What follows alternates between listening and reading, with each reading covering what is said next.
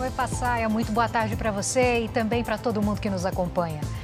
Taxa de desemprego atinge menor patamar em oito anos no Brasil.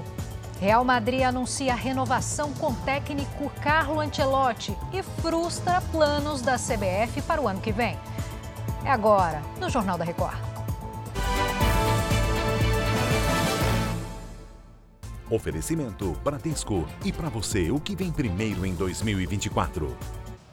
A taxa de desemprego no Brasil caiu para 7,5% no trimestre encerrado em novembro e atingiu o menor nível em oito anos.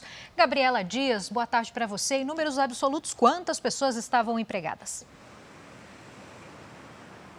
Oi, Giovana, boa tarde a todos. Mais de 100 milhões e meio de pessoas estavam empregadas. Esse é o maior patamar da pesquisa que começou iniciada há 11 anos. Apesar da queda na taxa de desemprego, 8 milhões e 200 mil pessoas ainda buscavam vagas no mercado de trabalho. O rendimento médio real aumentou 2,3% e passou de 3 mil reais. A massa de salários em circulação na economia atingiu nível recorde de mais de 300 bilhões e 200 milhões de reais. É uma alta de 4,8% na comparação anual, Giovana. Tá certo, obrigada pelo resumo, Gabriela. O italiano Carlo Ancelotti frustrou os planos da CBF e não vai ser mais o treinador da seleção brasileira. Natália Dovigo chega agora para falar com a gente. Boa tarde. Ele renovou então com o Real Madrid, é isso, Natália?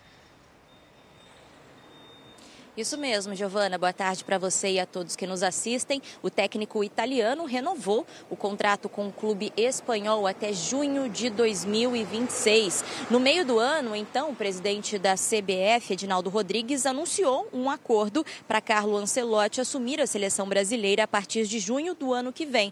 O italiano nunca confirmou esse plano. Esse é mais um episódio na crise da CBF que está sem presidente. No começo de dezembro, Edinaldo Rodrigues foi afastado do cargo pela pela Justiça. O STF manteve o afastamento. Sem Ancelotti, ainda não se sabe quem será o novo treinador. Atualmente, a seleção é comandada por Fernando Diniz. Volto com você, Giovana. Obrigada pelas informações. Até já. Entrou em vigor hoje a portaria do Ministério da Saúde que atualiza a lista de doenças relacionadas ao trabalho. De Brasília, fala com a gente Yuri Ascar. Boa tarde para você, Yuri. Boa tarde, Giovana. A relação de doenças quase dobrou, passou de 182 para 347. Foram incluídas enfermidades como Covid, burnout, abuso de drogas, tentativa de suicídio e transtornos mentais. Essa inclusão amplia as chances de os trabalhadores afastados do serviço por doença conseguirem uma estabilidade de um ano no emprego depois da alta médica.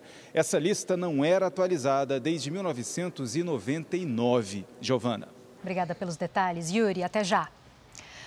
O presidente argentino Javier Milei mandou uma carta ao presidente Lula para dizer que a Argentina não fará parte dos BRICS.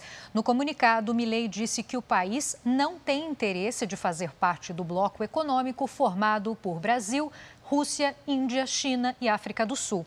O antecessor argentino, Alberto Fernandes, chegou a dizer que colocaria a Argentina no bloco. E eu volto daqui a pouco com mais notícias para você. Eu te espero. Até já.